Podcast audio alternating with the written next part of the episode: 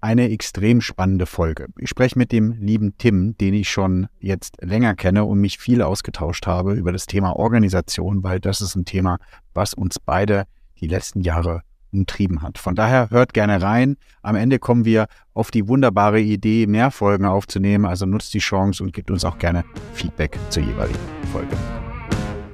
Neue Folgen jeden Freitag. In dieser digitalen Welt gibt es einen speziellen Faktor, der über Erfolg und Misserfolg entscheidet. Daten. Doch nur die wenigsten wissen sie für sich zu nutzen. Wer seine Kunden verstehen will, um ihnen das bieten zu können, was sie brauchen, kommt um ein professionelles Datenmanagement nicht herum. Jonas Raschedi interviewt andere Experten aus den Data-Bereichen und zeigt Schritt für Schritt, wie genau das funktioniert.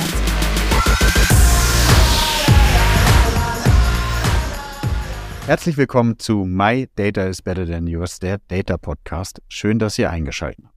Mir gegenüber sitzt ein sehr geschätzter Gast. Ähm, nicht, dass ich das Wort spannend benutze und nicht, um ihm Honig um den Mund zu schmieren, aber ich glaube, wir haben uns schon für einige Themen getroffen und uns ausgetauscht, virtuell und auch jetzt in den letzten Tagen, nachdem wir jetzt hier an einem Freitag aufnehmen. Mir gegenüber sitzt der liebe Tim. Hi Tim.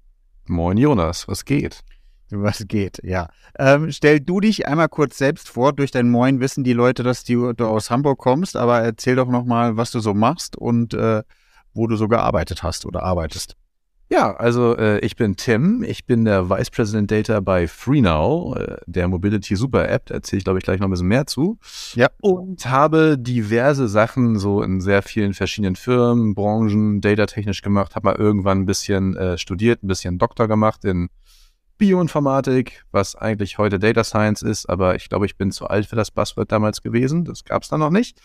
Hab da meinen Doktor drin gemacht, habe so ein bisschen Laserstrahlen auf Proteine geschossen und daraus lustige Strukturen gebaut. Und äh, dann viel so in allen möglichen Startups gearbeitet. Ich glaube, ich habe noch nie in einer richtigen äh, Company gearbeitet, wenn man das ehrlich sagt. Sondern eher so äh, im Videogaming bei Good Game Studios. Ich war eine Weile bei Xing für Social Networking. Ich war eine ganze Zeit in einem Inkubator, um Health-Tech-Firmen hochzuziehen, so spannende Sachen wie Viagra übers Internet kaufen oder sich von Hebammen online beraten zu lassen. Und jetzt bin ich seit fünf Jahren fast bei FreeNow, natürlich angefangen bei MyTaxi, bevor der Namenschange war. Ja. Und habe da das Team aufgebaut und diverse, ich glaube, für uns ganz spannende Sachen gemacht. Für, für, für uns, für die, für die Branche oder für uns, euch? Äh, spannend. Äh, für alles. Ich glaube auch hier so im Podcast zum Erzählen für die Branche. Also das Ding ist, Mobility ist einfach sehr, sehr schnell und du musst einfach viele Hacks machen und viele Sachen ausprobieren und dabei kommen ganz spannende Sachen raus, die vielleicht nicht jeder so machen würde. Manchmal aus guten Gründen, manchmal nicht. Also man kann da, glaube ich, viele Sachen weiter benutzen. Ja, um so ein bisschen einzusteigen, wir haben uns miteinander ausgetauscht, ähm, auch ähm, jetzt, glaube ich, nach Douglas. Und äh, ich war dann äh, total stolz, dass ich mal geschafft habe, ein kleines Team auf über sieben Teams zu skalieren mit über 40 Mitarbeitern. Und dann äh, hast du ihn auf den Tisch gelegt. Mal gucken, ob wir das rauspiepen müssen. Und ähm, dann war sozusagen bei dir die Ansage, ihr führt sozusagen, du führst so 120 äh, Personen. Da ging es ja nicht darum, sozusagen ähm, zu sagen, wie viele Leute man führt, um Gottes Willen. Ich glaube, die Leute, die mich kennen, wissen das. Sondern es geht einfach nur darum zu sagen, okay, welche Transformation macht man durch? Weil meine These ist, so ein bisschen von zentral zu dezentral, also diese Wellenbewegung ist auch natürlich für das Management sehr anstrengend, ist vielleicht der falsche Begriff, aber energieraubend, weil das natürlich ein heftiger Prozess ist. So. Ja. Jetzt sind wir schon sehr im Thema drin. Tim, let's go. Ja, genau. Also äh, ich glaube, kann ich ja erstmal als Disclaimer sagen, meine Frau macht über den Witz, dass äh, mein Hauptjob eigentlich ist, das Team zu reorganisieren und anzupassen an das, was die Firma gerade braucht. Und dass ich eigentlich alle halbe Jahre neue Org-Charts schreibe. Das stimmt tatsächlich auch so ein bisschen. Also, wenn wir jetzt einfach ganz historisch mal gehen, ich habe das Team damals Mitte 2018 übernommen. Da war es dezentral, da war es so dieses äh, ursprüngliche, urtümliche Dezentrale, was du ganz oft vorfindest bevor es irgendeine Data-Strategie gibt. Das heißt, es gab so, es waren 15, 15 Leute in Data Engineering, in Data Science, in Data Analytics, die alle irgendwo versprengt bei irgendwelchen Leuten gesessen haben, weil sich jeder irgendwie das eingestellt hat, was er gerade für richtig gehalten hat. Das äh, war dann so weit, dass du irgendwie wie viel waren das? So, es waren sechs Data Scientists, die in Hamburg direkt im Office saßen. Und dann gab es noch zwei Data Scientists, die allein und traurig im WeWork in Berlin saßen und alle haben direkt an den CPO reported. Und das äh, hat gut funktioniert, weil der CPO dann ihm gesagt hat, mach mal Demand Prediction. Ja, für was? Also, weiß nicht, ob wir nochmal erzählen müssen, was MyTaxi oder FreeNow genau macht, damit Demand Prediction logischer ist, aber das können wir gleich noch nachschieben. Äh, und äh, dazu saßen noch so sechs Data Engineers rum, die haben den CDO reported, die fanden das geil. Und irgendwo saßen Data Analysten im Marketing, im Produkt, überall. Und äh, ja, das war so der Anfang damals. Ja, und wo seid ihr, wo seid ihr geendet? Und dann können wir, glaube ich, dazwischen genau. mal die Story aufbauen. Ja, und, und geendet sind wir jetzt inzwischen bei 120, knapp, also so irgendwas knapp über 100 äh, in allen möglichen Bereichen. Und jetzt eben auch nicht mehr zentral, sondern wieder dezentral, aber die Geschichte erzählen wir gleich ein bisschen genau. Ich bin ja ein großer Hub-and-Spoke-Verfechter.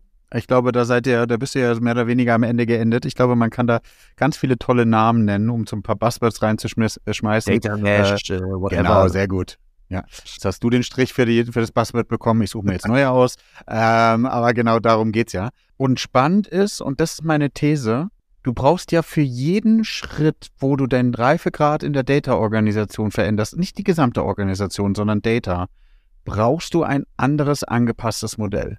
Und das ist, glaube ich, auch die Aufgabe. Deswegen ist es auch, glaube ich, schwer in ganz großen Organisationen das zu drehen und zu überlegen, wo du hinkommst, weil dieses, da kann man atmen sagen, dieses Modell muss in einer gewissen ja. Weise atmen. Und das ist, glaube ich, so eine gewisse Herausforderung, wie du das löst über Zeit. Alleine Personal, ähm, Organisation, Strukturen ja. und so weiter. Das ist total richtig. Ich, ich glaube, lass mich kurz einmal erzählen, was Freenom macht. Dann können wir, glaube ich, ganz gut erklären, warum diese Organisation so krass atmen muss bei uns und äh, warum alles so ein bisschen schnelllebiger und ja, anders ist als woanders meistens. Also, äh, Freenow habe ich ja schon gesagt, Freenow, die äh, europäische Supermobility-App. Ich glaube, unsere meisten Zuhörer kennen wahrscheinlich immer noch MyTaxi, das äh, kleine, geile, alte Startup, was in Hamburg 2009 gegründet wurde und was uns äh, sehr schnell geholfen hat, also mir persönlich auch, dass ich ab 2012 abends von der Reeperbahn nicht mehr mit dem Telefon Taxi rufen musste oder einsteigen musste. Sondern dass ich schön über mein Handy per App ein Taxi bestellen konnte. Ich weiß sofort, was es ungefähr kostet. Und das Taxi kommt dann zu mir. Das war so der Originalstart. Äh, Taxi über die App bestellen. Hieß damals auch One-Touch-Taxi sogar schon. Sogar noch. Und äh, inzwischen äh, ist FreeNow die App, mit der du tatsächlich alles buchen kannst. Du kannst äh, über FreeNow ganz normal weiter Ride-Hailing machen. Das bedeutet, wir haben Taxi, wir haben äh, Rides, was äh, ein Mietwagengeschäft ist, was jetzt nicht bedeutet, du hast ein Carsharing-Auto, sondern dass du quasi einen Chauffeurservice hast.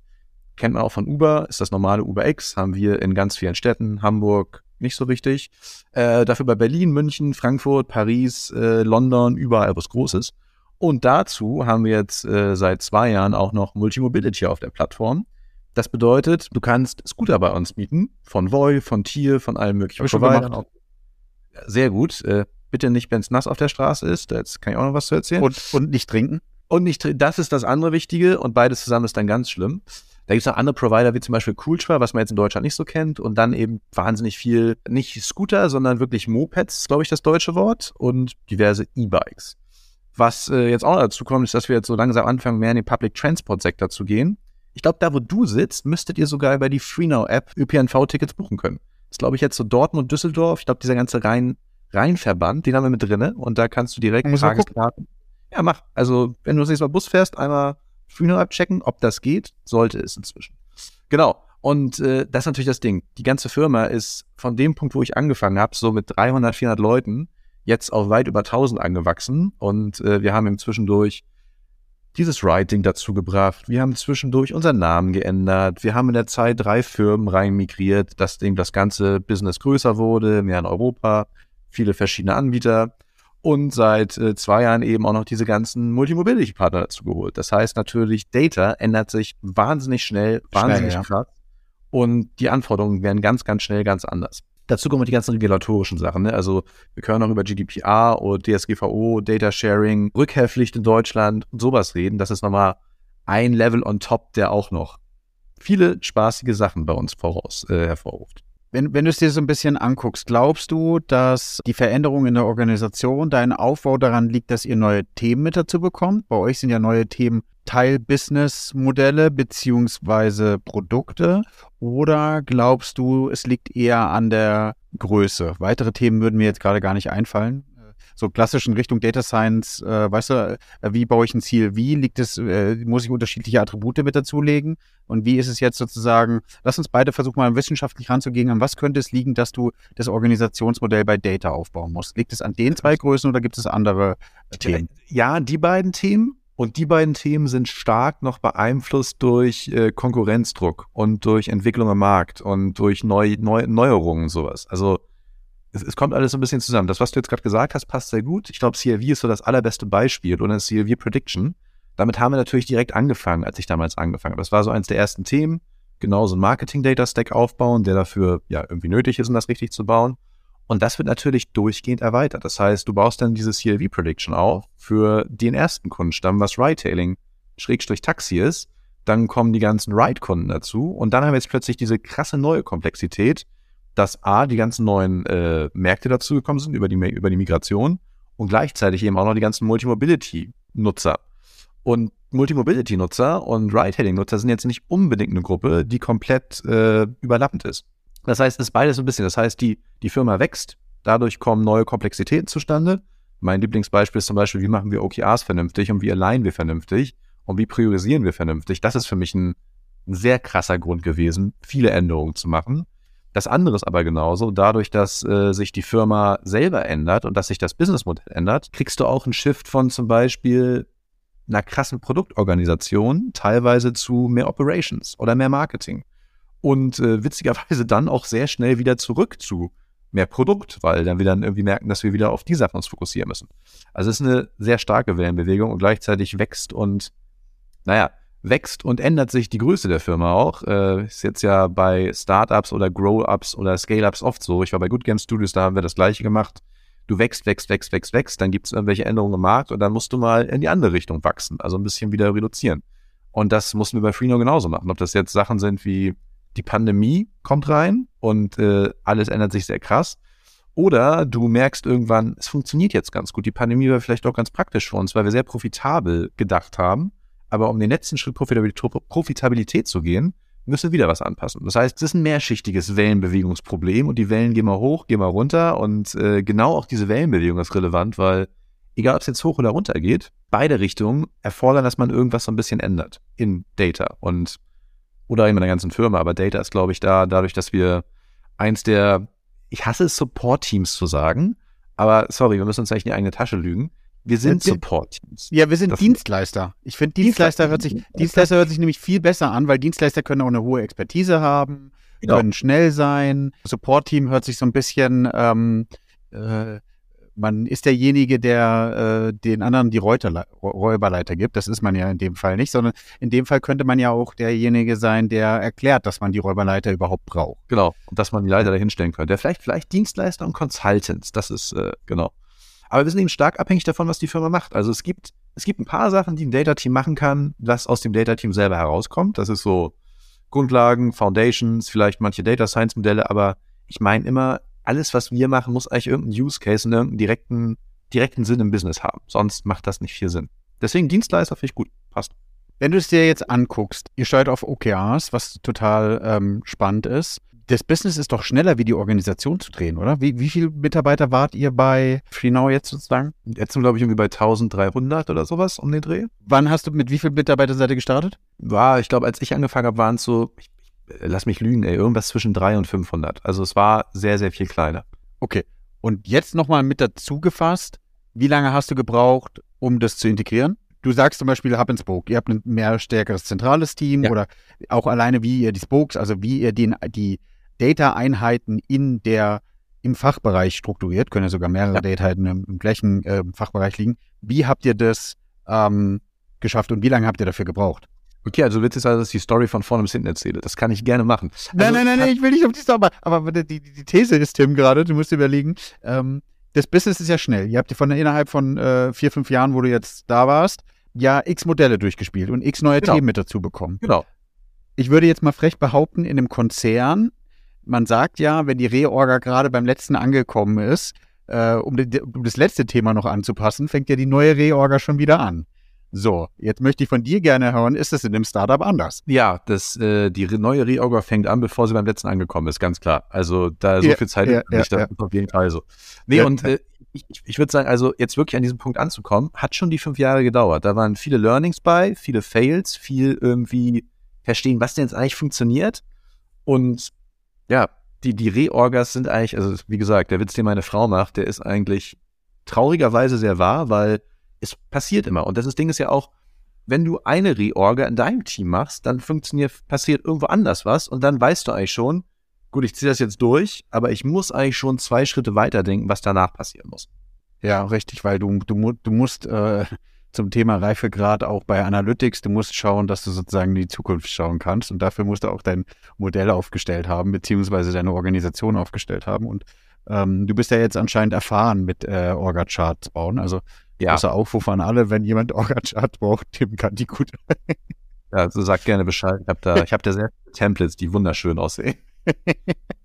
Sehr geil. Wie nimmt man denn überhaupt Mitarbeiter mit? Hast du da so ein Gefühl dafür? Ich glaube, das ist total ja. spannend, darüber zu sprechen, oder? Weil Strategie runterbrechen, warum ändern wir jetzt unsere Orga, was bedeutet das? Ähm, ist auch was, ne?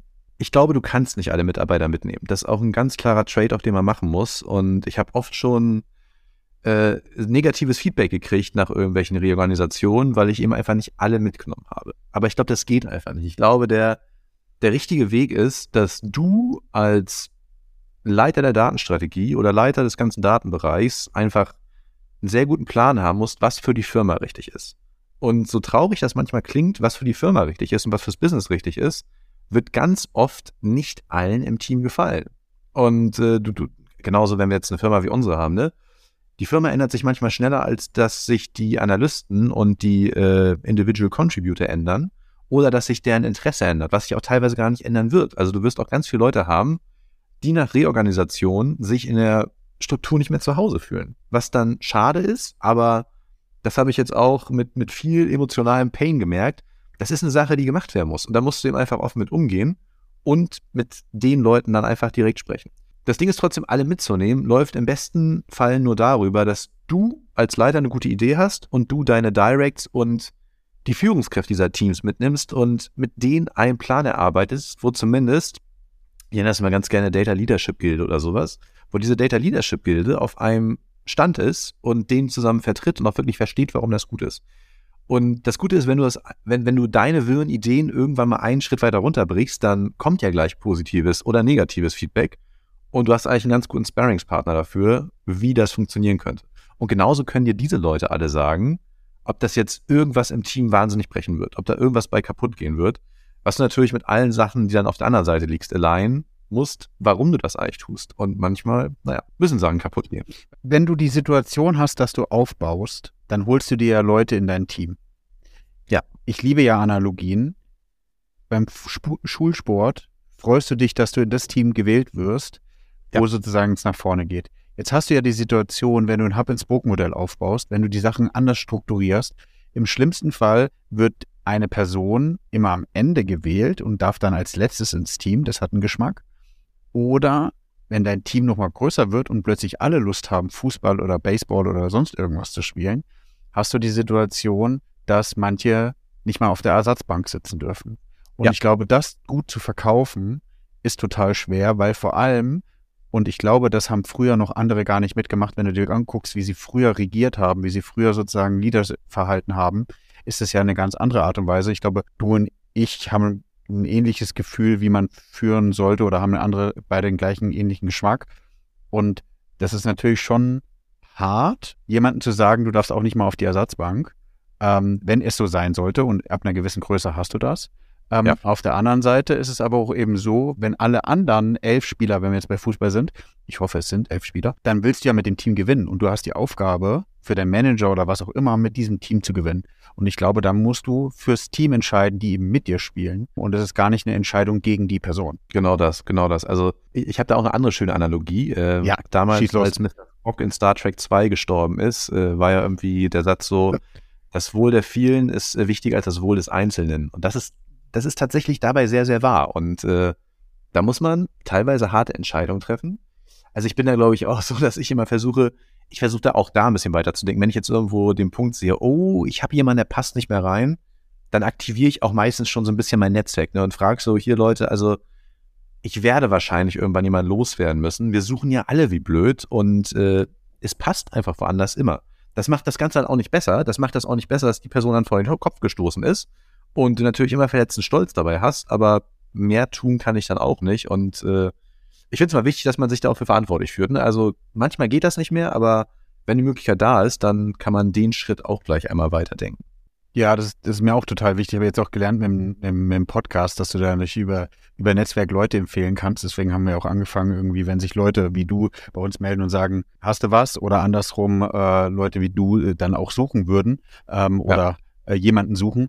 Ähm, das ist natürlich total wertvoll, vor allem bei euch in uns im Bereich, wo du eben auch noch nicht die Situation hast, dass ein Data Engineer in jedem Unternehmen das Gleiche macht, sondern der eine sozusagen was ganz anderes macht äh, oder ein anderes Verständnis davon hat. Tim, noch mal zurück, wenn wir das Thema uns anschauen in der Organisation und sagen, auf Basis des Reifegrads, den hast du ja auch höchstwahrscheinlich zusätzlich zu Orga-Chart-Schruppen auch viel mitgemacht. Also dieses Thema ähm, von irgendwie Vergangenheitsbewältigung bis in, in, die, in die Sterne schauen. Glaubst du, dass man dafür auch ein anderes Modell braucht? Ja, also es ist so ein bisschen am Zahn der Zeit. Also was ich inzwischen sehe, und da musste ich auch viel bei lernen, ist, es kommt auf die Größe der Firma an. Also das, das für mich ist das Allerbeste für Data oder für Analysten, für Data Engineers, für Data Scientists, crossfunktional zu arbeiten. Wobei ich crossfunktional nicht nur sehe, als im Data-Team zusammenzuarbeiten, sondern das auch mit dem Rest des Businesses. Das Problem ist aber, es, es wäre jetzt total schön, wenn man äh, das überall machen könnte. Du brauchst aber eine gewisse Größe der Firma. Oder eine gewisse, was ist das Gegenteil von Größe? Kleine? Ich weiß es nicht. Also ich, ich glaube, das ist genauso das Ding. Ne? Also damit Data richtig gut funktioniert, muss der Analyst, der Data Scientist direkt zusammen mit der Person sitzen, die das auf der Business-Seite sich überlegt. Ob das jetzt irgendwie in unserem Fall sowas wie Pricing ist oder digitales Marketing. Und das funktioniert super, wenn du sehr klein bist. Das ist tatsächlich finde ich ziemlich schwierig, wenn du ein zentrales Data-Team hast. Weil in einem zentralen Data-Team hast du dein eigenes Teamgefüge. Du arbeitest natürlich mit Leuten zusammen. Du arbeitest natürlich zum Beispiel als Analyst, der auf Marketing-Team arbeitet, mit Marketing zusammen. Dein Vorgesetzter wird dann aber sowas wie der Head of BI sein oder der Head of Analytics oder so. Und ich will jetzt nicht sagen, dass die Leute das nicht abgefrühstückt kriegen, aber es ist einfach zu komplex. Also es ist, glaube ich, auf einer, auf einer Stelle, wo du viele Individual Contributor führen musst, ist es echt schwierig, das gut zu machen und gleichzeitig einen Überblick zu haben, was die alles machen, was die in verschiedenen Teams machen und äh, wie ich das am besten stieren kann. Das war auch genau unser Problem. Also ich glaube, das größte Problem, das wir gekriegt haben, als wir mehr gewachsen sind und das zentrale Team größer wurde, ist wirklich, wie du als Head of Analytics, Head of Data Science priorisierst, was dein Team machen muss. Und ja. wie, machst, wie machst du das am besten, ohne jetzt deinem Team vor den Kopf zu stoßen oder allen Stakeholdern? Also äh, Anekdoten, ich habe da tolle Gespräche gehabt mit anderen Vice Presidents, wo dann irgendwie kam, ja, du hast jetzt das Data Science Team abgezogen, mein Thema ist doch viel wichtiger. Wo ich dann so ja. dachte, ja, nee, also das ist ja Company-Priorität, was wir gerade machen. Und klar tut dir das weh und das ist jetzt doof für deine OKRs, aber wenn limitierter Headcount da ist, dann wird der Headcount auf das gepackt, was gerade am wichtigsten ist. Und am schönsten ist das eben wirklich, das ist jetzt eben der Punkt, wo wir jetzt nach äh, drei, vier Jahren probieren, ausprobieren, gucken, was am besten geht, angekommen sind. Das ist kleine Data Pods, eben das Hub-and-Spoke-Modell, direkt im Marketing, direkt in drei verschiedenen Produktabteilungen äh, gibt und diese Diskussion gar nicht mehr da ist, äh, ziehe ich jetzt einen Data Scientist ab, ziehe ich einen Data Scientist noch rüber, die können wir immer noch auf höherem Level führen, aber das Team ist eben dafür verantwortlich, seine Data Ressourcen am besten zu nutzen. Da sitzt der Data Center of Excellence daneben mit äh, Data Science, Analytics, äh, Data Engineering, Experimentation Principles. Die beraten dann oder sind fürs Consulting da, was am besten gehen würde und können auch teilweise mal irgendwie gucken, ob man irgendwo anders was abziehen kann. Aber das muss dann eben wirklich zwischen den Teams arbeiten, die an den äh, Company Prios arbeiten, richtig. Ja, weil, weil wenn man sich das mal anguckt und irgendwie versucht, so eine Journey aufzubauen, ich glaube, wir schießen uns jetzt gerade sehr auf die Orga ein, von daher spielen wir das jetzt einmal durch. Ja, ist ähm, du hast ein, du hast ein kleines Team. Ein kleines Team be bedeutet irgendwie, startest mit einem Generalisten oder wie auch immer, oder hast vielleicht schon in vereinzelten Teams irgendwie, je nachdem wie groß die Organisation ist, unterschiedliche Personen, die unterschiedlich gut in Data Engineering, Analysten und sowas funktionieren. Ja. Da merkt man plötzlich, dass ähm, wenn man die ganzen Daten verbindet, verbindet man mehr Mehrwert aus oder Mehrwert aus den Daten bekommt und man muss sich dann überlegen, wie schafft man das. Dann könnte man entweder ein zentrales Team aufbauen, unabhängig von den Leuten, die es schon in der Organisation gibt, oder du hast die Situation, dass du ähm, die Leute nimmst, die in der Organisation sind, sie alle in ein zentrales Team schmeißt. Oder beides. Oder beides, auch sehr spannend. Ja ähm, hast aber dann die Situation, dass wenn du dir einzelne Fachteams anschaust, diese einzelnen Fachteams die Situation haben, dass die keinen Experten haben, Expertin haben und sozusagen nicht für sich entscheiden können. Und damit, dadurch entsteht bei mir diese Idee des Hub-and-Spoke-Modells, also es ist eine zentrale Einheit, die sagt, wo geht die Reise hin? Die hat aber zusätzlich dazu paar Analysten und Engineers, weil über die Reise hinweg gibt es eigene Fachabteilungen, die schaffen, sich ihre eigene Welt aufzubauen, die können für sich selbst priorisieren, aber die, die nie die Möglichkeit haben, weil sie irgendwie ein oder zwei oder drei Cases im Jahr haben, die müssen eben über die Thematik kommen, dass sie durchs zentrale Team unterstützt werden, wo einfach ein paar äh, Leute existieren. Ja, aber das, das haben wir tatsächlich gerade auch so. Ne? Also du hast äh, diese, du hast die Hubs in Marketing, in Produkten, Operations und in äh, Fintech, was für uns auch wichtig ist, viel Payment und sowas. Und äh, der Data Center of Excellence unterstützt gleichzeitig auch HR und Strategy und Finance, weil du, du hast da so ein paar Teams, also zum Beispiel HR und Finance ist ja der best, das, das beste Beispiel für mich. Das ist einfach so high-level und so allumfassend, das macht keinen Sinn, da irgendjemand alleine dran zu haben. Also es ist wirklich so, das Finance-Team oder Commercial Finance benutzt all unsere Daten aus allen verschiedenen Teams. Das ist so quasi, wenn du den KPI-Tree anguckst, äh, die Spitze oder die Wurzel, je nachdem, wie rum man den ja. sehen möchte. Und äh, die werden auch direkt von einem kleinen Analytics-Team und eben auch so den Principles unterstützt, damit die sich wirklich auf die großen, wichtigen Sachen konzentrieren. Genauso haben wir auch jetzt ein Analytics Enablement Team mit in diesem Central Hub, das äh, gleichzeitig die Analysten unterstützt. Das sind quasi die Consultants für die Analysten und die Data Scientists in den Team, Teams, die auch äh, Tableau warten und äh, verbessern, genauso alle anderen Visualisierungstools und so ein bisschen die Data Governance Schiene mitfahren, was jetzt so Data Catalog angeht und äh, Metadaten und so weiter. Das versuchen wir dann auch schon zentral zu halten, weil ich glaube, das ist ja auch dieser, der Data Mesh Ansatz ist ja auch nicht anders, dass du sagst, es gibt Teams, die bauen alle enge Datenprodukte. Um die Datenprodukte richtig zu bauen da enabled zu sein, brauchst du trotzdem eine zentrale Stelle, die das die quasi gibt. Ob das jetzt die Plattform ist, die Infrastruktur, die äh, Prozesse, die so ein bisschen da sein müssen, was wir als Startup, Grow-up-Leute total alles hassen. Prozesse sind immer böse und tun immer weh und machen, dass man nicht schnell Sachen zusammenhacken kann. Aber das muss eben einfach da sein. Das ist so das Ding, ab einer bestimmten Größe funktioniert es anders nicht mehr.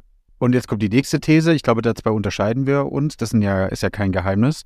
Ähm, du bist der, du gehst ja auch in Tech-Rechnung, du kannst ja auch maximal viel Code selber schreiben. Du ja. kannst dir jetzt noch das Buch öffnen. Da bin ich ja jetzt schon ein bisschen rausgewachsen. Gar nicht so negativ im Sinne von, ich komme, glaube ich, eher aus der Kommunikationsecke, Marketing-Ecke, Fachabteilung verstehen, anders miteinander sprechen. Und ich glaube, je nachdem, wie die Organisation tickt, brauchst du auch eine andere Persönlichkeit, die diese Transformation mit begleitet, oder? Weil in großen, gedienten Organisationen brauchst du, glaube ich, jemand, der viel Politik macht, der viel versteht, wie es ist, der sie mit an die Hand nehmen, nimmt. Und auf der anderen Seite hast du, glaube ich, in Startups, Scale-Ups jemanden, der, ähm, wenn es jetzt nicht marketinglastig ist, sondern eher techlastig, wie es ja Freenau ist mit einer App, jemanden wie dich, der maximal stark dann auch mal zeigt, jetzt Ärmel hoch und los. Oder was, ich, was glaubst du?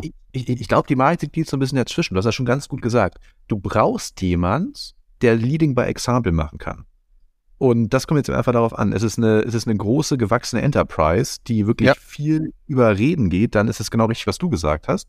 Und ich ja. glaube, das Gleiche auch bei sowas wie uns, wo es auch viel Reden ist, aber es hilft einfach ungemein, wenn du Leuten sagen kannst, ja, das ist alles cool, aber wir müssen jetzt einfach mal zwei Wochen lang das Data Engineering Team einschließen, damit die den ETL von äh, Python und Scala auf Spark umschreiben können.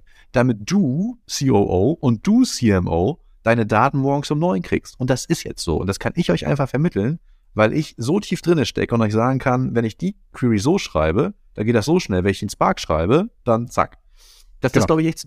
Also es ist aber, aber, aber bei dir ist ja noch diejenigen, die CMOs und CEOs verstehen, wovon du sprichst. Ja, das, das genau. Ich glaube, das ist meine sehr komfortable Lage, dass ich so ja. als der einfach nicht loslassen kann von dem ganzen Tech-Kram weil ich einfach ja, auch gerne ja, ja, in irgendwelchen Sachen spiele, äh, immer noch da so den Vorteil habe, den Leuten das erklären zu können. Aber ich glaube, das, das, ist bei dir jetzt wahrscheinlich echt der Fall, wenn du dich da hinsetzt und den Leuten erklären möchtest, ja, also wir müssen jetzt hier auf Spark gehen, weil das ist so und so viel wichtiger, ist total egal.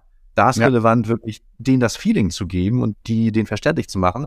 Nee, ihr braucht die Sachen dann, ihr könnt damit die Entscheidung treffen, lasst mich machen, dafür brauche ich aber das und das an Zeit. Genau, und, und, und habe ich so für mich entschieden, ich sitze eher, glaube ich, im Meeting und habe ein Visualisierungstool mit dabei und bin sozusagen eher dann derjenige, der Sachen visualisiert, der Sachen ja. sozusagen darstellt und eher mit den, mit den Leuten spricht, anstatt auf der Tech-Schiene. Und ich habe auch da für mich entschieden, es ist, das ist gar nicht schlimm. Jetzt sind wir irgendwie wieder bei der Fußballmannschaft. Jeder hat halt eine unterschiedliche Position, die man spielen muss ja. und unterschiedlichen äh, Leader und du hast irgendwie ein A-Team oder irgendwas anderes und da kannst du pro Mission, die du eben angehst, musst du eine unterschiedliche Spezialisten mitnehmen. Aber es ist witzig, dass du das sagst, mir nie so richtig aufgefallen, weil tatsächlich, wenn ich irgendein Management-Meeting sitze, sitze ich da mit meinem Rechner und habe eine SQL-Query offen. Weil ich damit viel schneller arbeiten kann, als wenn ich jetzt irgendwie in Tableau suche, ja.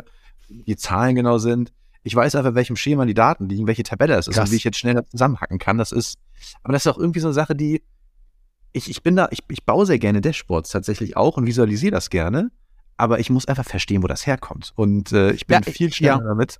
Das ist echt das ist lustig. Das ist, ja, weil ich bei mir ist sozusagen, ähm, am Ende saß ich bei Douglas da, hatte ein leeres, in den meisten Meetings sozusagen äh, Tableau offen, leeres, leeres ähm, Arbeitsblatt und habe sozusagen Sheet, habe äh, angefangen, die Zahlen dann rüberzuziehen und habe sie mir angeguckt. Also währenddessen dann andere noch darüber diskutiert werden, oh, ich glaube, das ist so und so. Und dann habe ich gesagt, okay, lass, lass uns doch mal kurz reingucken. Ähm, und habe dann die Zahlen visualisiert und habe dann irgendwie noch was dazu gelabert. Und darauf haben wir dann entschieden.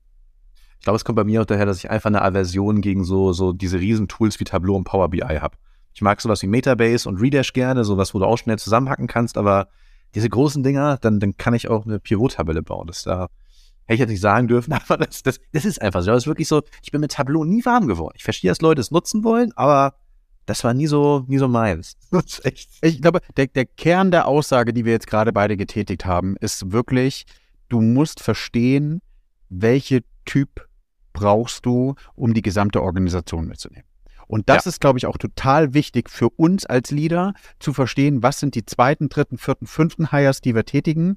Wen brauchst du jeweils in einem, einem Logistikteam, wen brauchst du in einem Finance-Team, wen brauchst du in einem tech-lastigen Team, der da sozusagen, wenn wir Hub and Spoke spielen oder Data Mesh, der sozusagen das Thema dann nach vorne äh, bringt und im Gegensatz dazu sozusagen in, in, in, in, in anderen Organisationen. Ja, es ist auch, das ist auch ja. mein Lieblingsbeispiel. Wenn, wenn du jetzt so diese, diese Tech, also wir sind ja wirklich Tech-Marketing. Das ist so, du, du hast Tech-Mo und das ist eben sehr, sehr technisches Marketing. Und du kannst zum Beispiel auch kein Marketing-Analytics-Team aufbauen ohne richtig krass Analytics-Engineers. Also Data Scientists irgendwann später, aber du brauchst wirklich Leute, die sofort in diese Tools reingehen können ja. und selber manuell da die Daten rausziehen und die Daten verknüpfen können. Und das ist eben zum Beispiel ein Operations Analytics Team oder Logistik, wie du sagst, was ganz anderes. Das ist äh, Riesengroßer Unterschied. Und das glaube ich auch so, das ist wieder das Problem, was ich damals auch ganz am Anfang hatte. Du hast da sechs Analysten sitzen, du hast aber quasi 10 bis 15 Stakeholder, die alle sehr, sehr unterschiedliche Needs haben.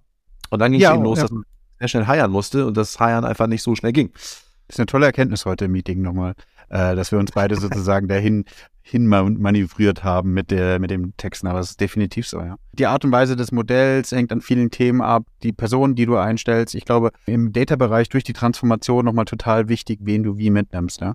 ja. Äh, das habe ich ja auch jetzt letztens im, äh, in dem Live-Podcast Simon äh, Senek gesagt, sozusagen, wenn du, wenn du die Transformation durchführst, brauchst du Early Adopter, ja, und die Early Adopter müssen unterschiedlich ticken, ähm, damit du das Thema nach vorne bringen kannst.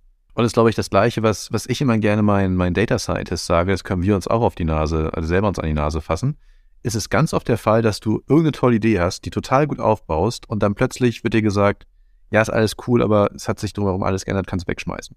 Und das ja. ist auch eine Sache, ich, ich, ich weiß nicht, wie oft du das schon hattest, dass ich probiere, irgendwas zu heiern, da wirklich viel rein investiere, aber irgendwann mir auffällt, ey, ganz ehrlich, streich die Stelle, streich die Stelle, mach was anderes, weil ja. Das, was du da einstellen wolltest, funktioniert nicht. Wir brauchen Wird das nicht. Also mein, mein, Lieblingsbeispiel ist wirklich, ich habe ein Data Governance Team gebaut und das Data Governance Team sehr, sehr strikt das machen lassen. Und das hat in der Firma absolut nicht funktioniert. Das war, das, das, das ist voll Keine Freunde gefunden. Nein, und auch, es hat auch Probleme im Team selber gemacht. Und das Team selber hat sich gegenseitig gehasst auf einmal, bis es dann irgendwann aufgefallen ist, ja, also wir müssen das machen. Compliance ist wichtig, aber wir müssen einen Weg finden, dass wir es Use Case basiert so richtig aufbauen, dass alle damit arbeiten. Können nicht einfach sagen, wir müssen jetzt 100% machen und down, sondern eher so von allen Leuten rauszufinden, was das Richtige ist. Und das war harte Erkenntnis, weil ich davor ein Jahr lang geredet habe. Data Governance wichtig, ich muss da ein krasses Team aufbauen. Ohne das sind wir, können wir nicht mehr agieren. Und dann ist mir selber aufgefallen, das ist der richtige Weg, aber der Weg muss manchmal ein bisschen anders eingeschlagen werden. Tim, wir können ewig sprechen. Es gibt Leute, Ja. die ich gerne, ein, also ich lerne gerne alle ein zweites Mal ein, aber äh, du weißt dich besonders. Ähm, von daher würde ich mich total freuen, wenn wir vielleicht eine zweite Folge bekommen und die Leute, die es jetzt hier hören, nutzen die Chance und ähm, schreiben uns, welche Themen es sind. Sehr gerne. Wir haben ja immer am Ende zwei Fragen, die wir den jeweiligen Hörer und Hörerinnen stellen. Das ist, was machst du privat mit Daten und wie würdest du dein Filmtitel beschreiben? ah ja, das, da habe ich auch schon mal nachgedacht. Also privat mit Daten mache ich eine ganze Menge. Das äh, wird immer mehr. Ich mache, wa- was ich wirklich sehr gerne neben der Arbeit mache, ist einfach Freunden helfen, die Startups aufbauen. Also das glaube ich, auch so eine Sache, was du schon gesagt hast. Ich mache meine Hände gerne noch ein bisschen schmutzig. Ich äh, arbeite gerne mit Analytics. Ich arbeite gerne mit Google BigQuery und AWS und versuche irgendwie immer irgendwie meine, mein MVP-Wissen und mein schnelles Zusammenhacken so zu nutzen, dass ich Leuten damit helfen kann. Und da auch beraten und sowas viel. Dazu kommt natürlich, dass diese ganze Wohnung äh, Hardcore mit Smart Home ausgestattet ist, soweit wie es geht. Ich habe da ja noch kein, nichts Gutes für meine Fußbodenheizung gefunden, dann bin ich immer noch dran. Und äh, dann so als äh, Nerd, der sehr viele Comics, Platten und so weiter hat, sind natürlich auch alle Sachen in Datenbanken verwurstelt und äh, in Excel-Sheets und äh, nee, Google-Sheets inzwischen und was weiß ich. Und die File Station hat eine, eine Medienbibliothek und äh, kann mit SQL Sachen rausziehen, also ein Kram. Das, äh, also wirklich sehr viel. Und das ist, glaube ich, auch das Ding, ich habe einfach Spaß dran. Das ist so ein bisschen für mich. Früher war es so, ich habe viel Videospiele gespielt, mache ich immer noch, aber wenn du wirklich viel mit SQL arbeitest, ist ja genau das gleiche. Ob du jetzt Zelda spielst und welche Rätsel löst oder versuchst, äh, deine, deine Lösung mit irgendeinem SQL-Code zu machen, ist jetzt nicht so ein Unterschied. Und der Filmtitel, äh, ja, habe ich drüber nachgedacht. Ich, ich, da, ich oute mich jetzt wieder als alt und auch mit komischem Geschmack. Ich glaube, mein Filmtitel wäre so ein bisschen äh, Bill und Teds verrückte Reise durch die Zeit. Ich weiß nicht, wer diesen Film noch kennt, aber äh, Keanu Reeves und keiner kennt den anderen Schauspieler sind irgendwie 20 und müssen äh, sehr schnell, haben irgendwie gemerkt, dass sie nachmittags ein Referat abgeben müssen äh, zur Geschichte der Welt und zu großen Persönlichkeiten und reisen dann durch die Zeit und ziehen sich überall die Leute zusammen, stellen die auf die Bühne und lassen sie selber erzählen. Und ich glaube, das ist auch so ein bisschen so, wie ich äh, Daten mache, wo ich mich jetzt auch hardcore oute, dass ich sehr unorganisiert bin und äh, eher so auf, den, auf das Ergebnis gucke, als auf den Weg, wie ich da hinkomme. Es war mir eine Freude, lieber Tim. Mir auch, sehr. Lass uns das gerne wieder machen.